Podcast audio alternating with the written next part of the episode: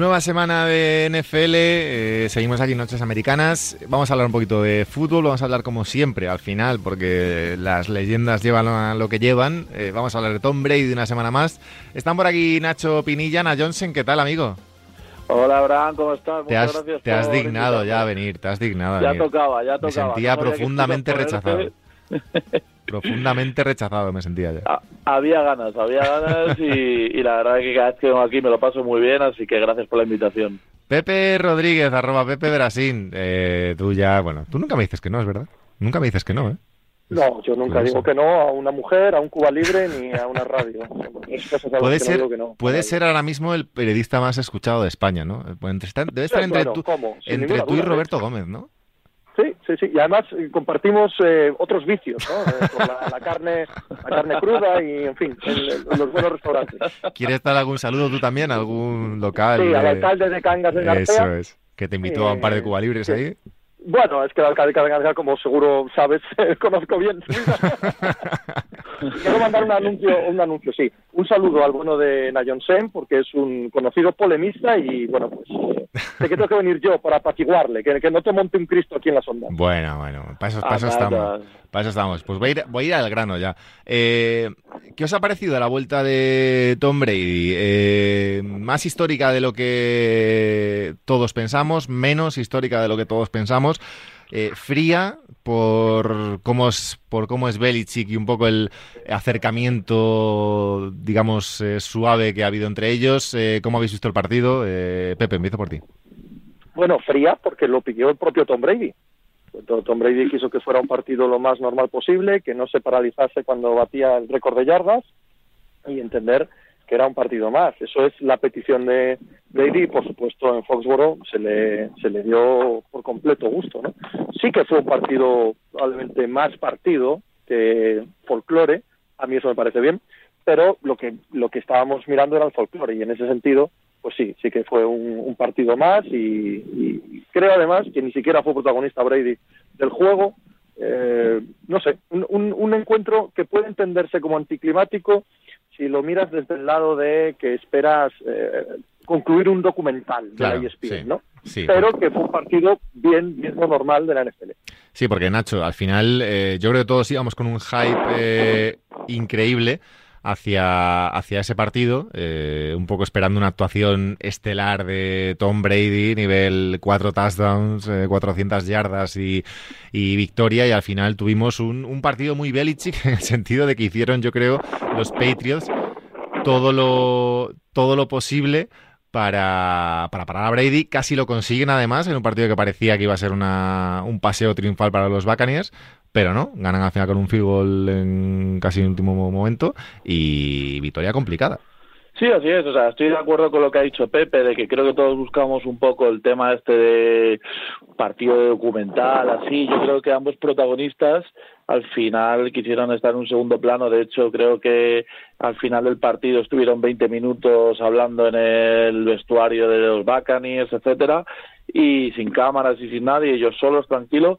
Y creo que también había una narrativa por ahí que Sí. tampoco creo que ha quedado muy clara, que era eh, ver un poco si realmente era Belichick el que hacía bueno a Brady o era Brady el que hacía bueno a Belichick. Y a mí lo que me ha parecido es que los dos son muy buenos, porque el planteamiento defensivo que hace Belichick me parece espectacular y el partido que hace Brady es notable. O sea, el partido de Brady no es el mejor, pero ojo, no, no es tampoco un mal partido. Y efectivamente yo era también de los que pensaba que los Buccaneers iban a arrollar a los Patriots, pero mucho más lejos de la realidad al final es lo que tú has dicho, que por un par de detalles el partido se decanta eh, para los de Brady, pero un partido bastante igualado. Eh, no sé qué pensáis los dos. Yo creo que lo llevamos comentando un poco un par de semanas, sobre todo la semana pasada, de, pensando ya en este enfrentamiento y pensando un poco en la relación entre los Patriots y, Brady. Eh, ¿Creéis que los... O sea, me imagino que lo habéis pensado en algún momento, pero por, por comentarlo, ¿cómo hubiera sido la relación o cómo hubiera sido la actualidad deportiva de los Patriots y de Brady en caso de continuar eh, juntos? ¿Cómo pensáis que podría haber sido?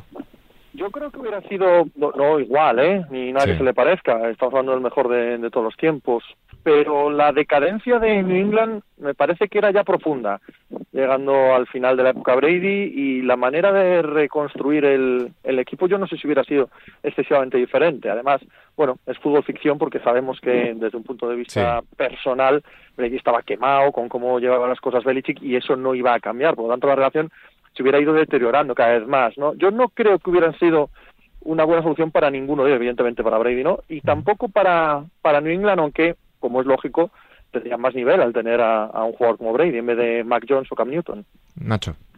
Sí, estoy, estoy pues, de acuerdo con Pepe, un poco porque, a ver, quiero decir, Mac Jones no está jugando mal, no es el Cam Newton del año pasado que no había por dónde cogerlo, sinceramente. Eh, no está haciendo mal papel el rookie. Yo creo que ahora mismo los Patriots tienen bastantes agujeros que tienen que cubrir, empezar por esa línea de ataque y ese juego de carrera que no terminan de establecerlo. Y al final en la NFL si no tienes un juego de carrera bueno, creo que estás perdido y al final que el contrato de Mac Jones eh, para los próximos cinco años les va a dar mm, bastante margen para esa reconstrucción que creo que tienen que hacer. Y que quizás con Brady a pesar de no tener de no haber sido un quarterback con unos pedazos de contratos como otros eh, creo que les iba a asfixiar un poquito más. Entonces yo creo que tomaron la decisión correcta ambos y, y que la, el camino que tú has dicho eh, no hubiese sido el mismo a mí si me dejáis una pequeña anécdota, sé que es una anécdota, sí, ¿eh? sí, sí. pero si yo tuviese que valorar y votar quién jugó mejor este fin de semana, yo diría que Mac Jones jugó mejor que Tom Brady, el partido en concreto. Es que el partido es malo, el de, el de Brady, ¿eh? Eh, bueno, eh, también es verdad que el plan defensivo de Belichick... Claro, claro, claro, evidentemente, sí, eh, entonces, que quede como anécdota. No, no quiero decir que, que sean ni, ni, siquiera acercarse a Tom Brady o lo que serían los Bradys, los Patriots con Tom Brady. Los Bradys. Pero vaya, sí, los Bradys. lo que pasa es que creo que eso también es verdad, ¿no? que, que, hay, hay, que ganar en esta liga con todo, no solo con el quarterback. Yo, y además, bueno, digamos que los Patriots, un poco después de esos de ese año de extraño post Brady parecen estar en un proceso de, de reconstrucción ya medianamente no decente, pero más lógica que lo que sucedía hasta ahora. Y mira, victoria para los Buccaneers que continúan un poco en la, en la línea de eh, candidato claro a, la Super Bowl. Eh, Nacho, aprovechando que estás por aquí, eh, Baltimore 23-7 a Denver y sobre todo un poco la sensación de que, bueno, el debate de siempre con Lamar Jackson de de si es eh, de si corre demasiado, si no corre, si, sabe pasar, si no, eh, demostrando que sí que puede liderar un partido de los de los Ravens desde la desde el pase y recuperando a Hollywood Brown, que ya por, por fin. Sí, sí, sí, la verdad es que por fin ha sido un partido un poco tranquilo para los aficionados de Ravens, porque entre el de Raiders en la prórroga, el de Chiefs en la última jugada con el fumble y el de Detroit con el field goal de Tucker, estaba siendo un poco que entre Atleti y los Ravens a mí el corazón un día me va a dejar de funcionar pero pero la verdad que sí, o sea, eh, Big Fangio hizo un planteamiento defensivo de, oye, vamos a parar la carrera de los Ravens y vamos a parar la carrera de Lamar Jackson en particular, y le retaron a pasar. Y lo llevo diciendo todo este año, que los cuatro partidos de Lamar, quizá el primero no tanto, pero los tres últimos partidos de Lamar como pasador están siendo excelentes, o sea, está pasando muy bien. A eso hay que sumarle eh, que por fin Hollywood Brown parece que está jugando más sano y se nota, eh, que receptores jóvenes como Duvernay o James Proche estaban llamados a dar ese pasito al frente y también lo han dado. La semana que viene Bateman, que es el receptor del pick de primera ronda de este año, también vuelve y la verdad que se le ve mucho más seguro. Obviamente eh, sigue teniendo alguna deficiencia en cuanto a lecturas, pero lo que es la técnica de pase, la Mar ha pegado un subidón muy bueno. Y sobre todo, Pepe, que es un equipo que está sufriendo eh, a, la hora de correr, es decir, que tiene los running backs o, lesionados o jugadores que, que, no están ni mucho menos cerca de su mejor nivel. De hecho, el propio Levon Bell, que, que muchos conocerán seguramente de, etapas anteriores, está ahora en Baltimore, pero no, no está al nivel ni mucho menos de, de lo que fue en, en su momento. ¿Cómo ves al equipo de aquí en adelante? Y la línea, ¿eh? La baja de Ronnie Stanley ha hecho que esa línea no sea eh, lo poderosa que ha sido en casi todas las épocas de John Harbaugh. No, bastante de acuerdo con Nacho, por supuesto. Eh, me gustó además este fin de semana que, ojo, eh, que Denver, por supuesto, que se centró en parar la carrera, por supuestísimo. Pero la secundaria de Denver es cosa seria. Es cosa fina. Y, la atacaron con muchísima inteligencia, muy, muy bien. Eh, me, me, da que pensar, me da bastante alegría por parte de Baltimore porque yo tengo dudas de que ese juego aéreo pueda ser sostenible, como les ha pasado tantas veces camino de playoff, ¿no? Durante la temporada regular sí que tienen partidos buenos, pero llega el día clave y anulándoles eh, la carrera y sobre todo la carrera de la mar, quedando claro que, que, no puede hacer scramble, que no puede hacer jugadas rotas. Si consiguen eso, se empequeñece mucho Baltimore. Que puedan ganar un partido en el que ya les proponen eso, pero contra una muy buena secundaria como es la de Denver, me parece muy relevante. Ahora bien, mm, me preocupa la línea. Me preocupa la línea. Cuando vuelva Ronnie Stanley habrá que ver cómo evoluciona, porque me parece que esa fortaleza ya no la tienen. Eh, no, totalmente. De hecho, perdona, Abraham, o sea, hubo una parte del encuentro, casi desde la mitad del tercer cuarto, que estuvimos jugando con el tercer left tackle, porque Alejandro Villanueva se lesionó la rodilla, parece que al final no es nada serio, pero es que estuvimos jugando con el tercer left tackle. El tackle derecho es un tío que nunca había jugado de tackle, que, mm, que el año pasado era el center. El center el año pasado era guard. El guard izquierdo parece ser que no se establece porque van rotando. Y el guard derecho, que es Taylor, es nuevo en el equipo, a pesar de ser tan veterano. Entonces es una línea que, que no está siendo fija y al final necesita timing, necesita compenetración y, y me preocupa la línea. Eh, Pepe, ¿estás en un tornado o todo bien? No, no, parece que está todo bien, que se escucha mucho aire. Un poquito, no pasa nada. Eh, seguimos por, oye, noticias positivas. Lo hemos comentado la semana pasada, pero esta ha sido una semana en la que muchos equipos han perdido la, el invicto. Eh, uno de esos partidos, el Cowboys eh, Panthers, ¿qué sensación os deja? Porque Carolina venía 3-0, es verdad que era un 3-0, no voy a decir engañoso, porque 3-0 también estaban los Broncos, y como decía Pepe, pues más allá de que no tengan a una estrella en el puesto de va que es lo que llama la atención a todo el mundo, eh, son un gran equipo, Carolina también. Pero los Cowboys que se ponen 3-1, 2-0 en casa, pero una victoria ante un rival que no había perdido en las tres eh, primeras jornadas y con, sobre todo, recuperando bastante a Ezequiel Elliott. Asumemos esta victoria a la victoria que tuvieron contra los Chargers, que cada semana que pasa es mejor victoria sí, sí, es que tal cual. ese, partido es mejor. Eh, ojito a los Dallas Cowboys. Un poco en el mismo sentido de Baltimore Ravens.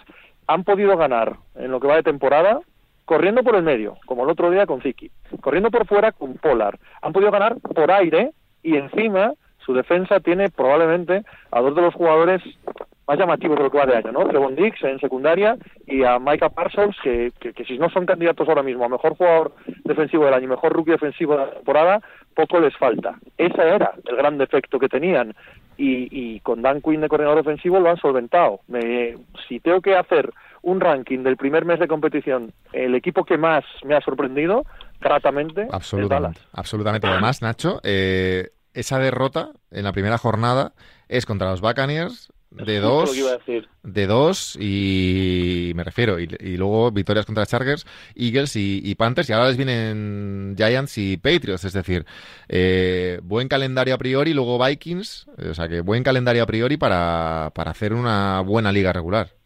Sí, totalmente. O sea, es lo que iba a decir ahora. Se han perdido contra el actual campeón que, y de dos puntos, ¿sabes? Que no es que hayan perdido paliza. Y sobre todo que han ganado a rivales que este año están siendo fuertes, como Carolina y Chargers. Es un poco lo que decía Pepe de que esa victoria contra Chargers cada vez tiene más valor por lo que está haciendo el equipo de Los Ángeles.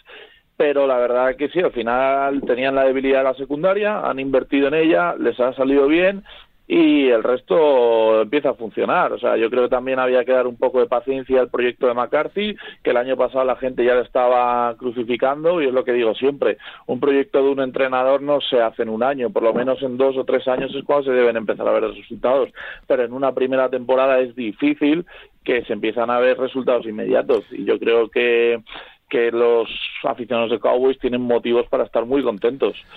Otro partido que me ha sorprendido, otro equipo que me ha sorprendido, aunque este no sé si me lo creo tanto, Pepe, son a los Cardinals. Eh, victoria. Ah, yo, recojo cable. yo estaba como tú y, estoy empezando a recoger claro, cable. a ver. Eh, como han ganado, cuidado. ¿eh? Claro, es que vienen de ganar. Bueno, ganan hasta Tennessee, bueno, primera jornada, y luego Vikings y Jaguars, pues en la situación en la que está cada uno. Pues bueno, 3-0, ah, bueno, vale. Pero es que ahora le han metido de 17 a los Rams que venía, que hace una semana hablábamos de ellos. No, los Rams ya, el mejor equipo de la NFL, eh, Super Bowl y todo lo que queráis. No, y en lo que decía Nacho antes de Baltimore, podemos aplicar un poco lo mismo a Arizona. la sensación que tengo con el ataque de Arizona es que que no es sostenido, ¿no? Tiene una capacidad para el scramble eh, Kyler Murray que es, es una absoluta barbaridad, eh, lo sabemos todos, pero si no rompe esas jugadas, bueno, pues es un equipo más limitado en ataque. No, no, es en defensa, ¿eh? que ya, ya el año pasado era una muy notable defensa. Lo que pasa es que este año, con la suma de AJ Green, con, eh, bueno, el tener a DeAndre Hopkins por un año más, da la sensación, ¿verdad?, de, al menos el otro día, frente a Los Ángeles, de que han encontrado la fórmula para ser sostenibles. Bueno, si son sostenibles en ataque, a mí me recuerdan un poco a Baltimore en esa sensación. Son peligrosísimos en carrera, peligrosísimos en carrera rota, pero es que además tienen profundidad en el juego aéreo. Yo hasta la semana pasada estaba del lado de, bueno, bueno, ya veremos. en poner como pusieron de rodillas a la defensa de los Rams. Joder, son, son casi 40 puntos a los Rams, Nacho. Sí, sí, a mí me salía, yo al principio de temporada hice una predicción y me salía Cardinals en playoffs y los Seahawks me salían fuera de playoffs, ¿vale? Me acuerdo que hubo gente de los Seahawks ahí que, ah, pero ¿cómo metes a los Cardinals en playoffs? Y no sé, me madre parece mía, que... Este cómo nos ponemos medallitas, madre mía. ah, una recoge Jornada, semana 4, ¿eh? Uno recoge Semana 4. macho. Hay que, hay que ser así, tío. No se come gratis. Y, y yo creo que, por ejemplo, fichajes como el de Rodney eh, Hudson para la línea ofensiva y, y J.J. Watt, aunque haya gente que ya le jubile para la línea defensiva, al final han invertido bien en trincheras, que yo creo es un poco lo que siempre le ha faltado a estos Cardinals. Y, y ojo porque, pues lo que decía un poco con Dallas del proyecto de entrenador, creo que este año Kingsbury está en su en su prime eh, del proyecto y, y, a mí estos Cardinals me gusta lo que están proponiendo tanto en ataque como en defensa y, y ojito a ellos porque desde, luego que están enchufados les están respetando las lesiones que eso también es importante y, no sé, me gusta, me gusta el juego que propone Cardinals y creo que son divertidos de ver también. Eh, hablando de medallitas, eh, parte del programa de la semana pasada se iba o se, se titulaba La decepción del fútbol en Nueva York. Eh, y van esta semana y ganan Giants y, y Jets. más allá de que lo de los Jets, pues a mí me parece, bueno, no sé si accidente, pero bueno, le tengo más fe a los Giants un poco por... Es mejor equipo. Claro, por ataque. Daniel Jones me gusta y tal. Em, ¿Veis recuperable la temporada de los Giants? Es verdad que están 1-3, pero bueno, victoria contra los Saints, eh, medianamente en la prórroga, pero bueno, eh, un rival con piezas importantes. Eh, ¿Veis recuperable ese, ese 1-3? Yo, a ver, depende de, cómo enfoquemos la pregunta. Yo creo que los Giants en el 1-3, incluso en el 0-3, han estado más cerca de las victorias que otros equipos que estaban en un récord similar. Entonces, no es mal equipo. Yo es que creo que los Giants son un equipo que puede aspirar a arrimarse al 50%. Lo que sucede es que, ¿qué significa recuperar la temporada? Porque yo no creo que tengan opciones de playoff. Con el estado en el que están los Cowboys me parecen muy superiores y la wildcard en la NFC está me refería, sí, me refería un poco a, a centrar el proyecto. No sé si me explico. Un poco a a sumar victorias para que esto tenga sentido a medio largo plazo? Yo tengo la sensación de que es un equipo que si todo va bien, si todo va bien perfecto y todos estos partidos que pueden quedar de un lado o de otro les caen al 50%, se puede arrimar a, a un 7-10, a un 8-9. Sí. ¿Eso es suficiente? Y estamos hablando de, de la situación ideal. O sea, que puede irse a peor, pero más que eso no atisbo. ¿Es eso suficiente? Creo que la respuesta es no, ¿eh? Para, para que el año que viene sea un equipo muy, muy movido en oficinas, entrenadores, etcétera. Eh, Nacho.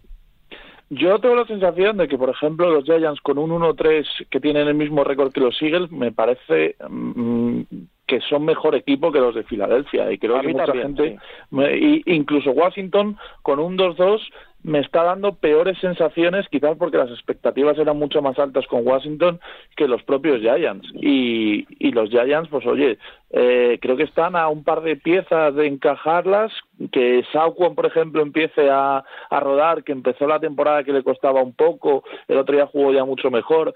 Eh, yo creo que están un par de piezas de, de poder subir ese récord, incluso acabar con un récord positivo la, la temporada que viene. Y a ver, que sé que queréis hablar de, del tema. Eh, Los Ángeles Chargers. Vamos a ver. Eh, victorias contra Oakland, victorias contra Kansas City Chiefs, victoria en la primera, en la primera jornada contra Washington y derrota, ya lo hemos hablado, contra los Cowboys. Eh, a riesgo de que pierdan contra los Browns la semana que viene y con lo que me gusta a mí la sobrereacción a, las, a los fines de semana de la NFL, eh, ¿son candidatos a la Super Bowl? Claro, se han Por ganado supuesto. los Chiefs. Han ganado los Chiefs. eh, eh, son un equipazo como la Copa de un Pino, por supuesto que sí. Sí, sí. Sí, sí. Yo también lo creo, ¿eh? Sí, Sí, 100%. yo Es más, creo. es más, estamos ante la posibilidad am, absolutamente marciana de que la Super Bowl se juegue en Los Ángeles y que los dos equipos sean de Los Ángeles, cosa Bueno, que hasta bueno. el año pasado sabemos que no ha pasado jamás en la historia de la NFL que el equipo de casa juegue ahí. Mm. Eh, buena apuesta, ¿eh? No, no, no digo que vaya a pasar. digo, digo- digo que hay opciones, que me parece, me parece plausible, que si pasa eso no me llevará las manos a la cabeza. O sea, final eh, Chargers Rams en, en Los Ángeles. Cuidado, ¿eh? No sé, ¿eh? Ojito, ¿eh? Es Ojito, que la que NFL ya, Ojito a lo que mataría por acaba de ello, ¿eh? contar Cuidado. Pepe. me gusta, no sé qué opinará la- el comisionado de la NFL. Yo creo que a nivel de ventas y demás pues, suena, suena un poquito interesante. Joder, recuperas la ciudad entera de golpe. Vamos, Claro. otro. totalmente. El mercado de Los Ángeles ya, vamos, lo tienes para años. Eh, vamos a ver, ¿qué más se me ha quedado por ahí? Ahora Eh, habría que hablar de los Bills, ¿no? Yo creo. los Claro, Bills. estoy aquí Joder, esperando. es que hay ¿Qué- que-? ¿Te digo que sí para hablar de los Baltimore Ravens, tío? Joder, macho. De verdad, Búfalo. Pero, Búfalo, pero Búfalo da un poco de pereza, ¿no? A nivel. Buffalo es el mejor equipo de la NFL ahora mismo. Bueno, a ver. Sí. Bueno, a ver, escucha, que eran los. Quiero decir, que sí, 40-0 muy bien, pero que eran los Texans. ¿Tú sabes cuántas veces ha pasado en la historia de la NFL que en las cuatro primeras semanas un Ya, equipo bueno. dejara a cero A Miami, a Miami con mi primo de quarterback y Sí. a, y a los Texans. Claro, claro, claro. ¿No? Efectivamente. Por eso quedan a cero los Texans y los eh, Miami Dolphins para las otras jornadas. ¿no? A ver, venga, vende, vende la moto. A ver, Búfalo, Ha bien. pasado dos veces, dos veces en la historia y las dos veces. Si es que eres más. ¿Cómo te gustan los quarterbacks blancos, macho? Es que eres, eres de verdad. Eh, cuatro blancos, ¿de quién hablas? Yo salen en más negro que el tizón. ¿Tú has visto correr? Corre, corre como uno, desde luego. madre mía. vamos, o sea, tú has visto correr a ese pavo. Oye, Pepe, el partido de la semana que viene también les dejáis a cero, ¿no? Eso. También, ¿no? Ese es el bueno.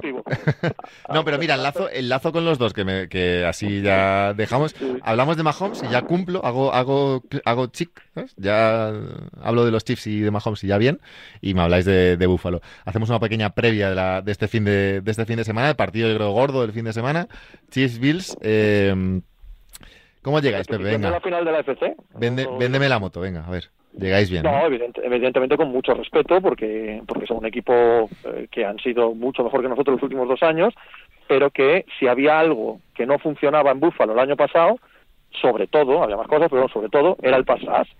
El- la inversión que se ha hecho en pass rush en el draft en los últimos dos años está funcionando, y esa defensa tiene pass rush, que es algo que no tenía. A la vez, Kansas, en mi opinión, tiene la peor defensa de este trienio, de este trienio en el que Sí. han jugado Super Bowl y han ganado una. Eso es importante. Por más Claro. que sean la Monda Lironda y remonten, tú en fútbol americano, por mucho que anotes, puedes ir de drive en drive. El siguiente drive, el balón lo tiene nosotros. Sí. Si no los paras, es un problemón. Y de momento, yo creo que es el equipo más inconsistente en defensa de los Chiefs de estos años. Por lo tanto, en la previa, lo que quiero decir es que Buffalo está mejor eh, preparado para atacar a la al ataque de Kansas, cosa que el año pasado no tenía, no tenía capacidad de llegar al quarterback, y encima la defensa de Kansas, parar un ataque como el de Buffalo le va a costar horrores, pero horrores. ¿Sois la mejor defensa de la liga, Pepe? No, no, no, no. No, pero no éramos una gran, o sea, éramos una buena defensa, pero era tan evidente que no había pass rush y tan evidente que el segundo cornerback era un agujero que te atacaban por ahí. Un poco lo que decíamos antes de Baltimore. Cuando llegaba la hora de la verdad, sabían exactamente a dónde atacarte. Ahora no es fácil. Ahora no es fácil porque hay hay presión al cuarto rival. Ya no es tan sencillo buscarle las cosquillas a la defensa de Búfalo.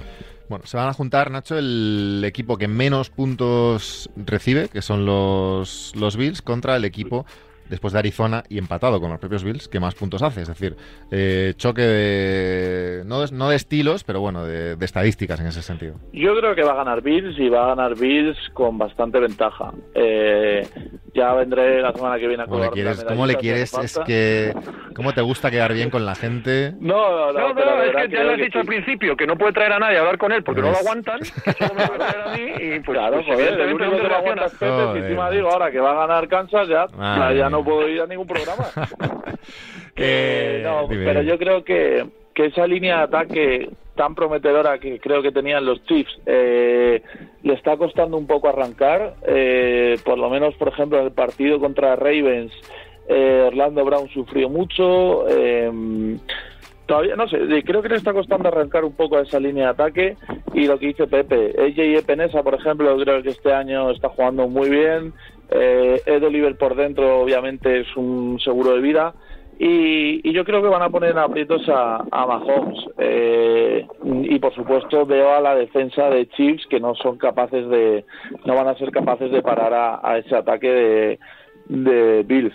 Eh, lo único, Pepe, yo no sé, ¿tú no, cómo ves a David Singletary este año? ¿Le ves un poquito peor o, o no sé, no, no sé si es mi, mi problema, con, mi, mi problema con el juego de carrera de Búfalo es siempre el mismo, el interior de la línea.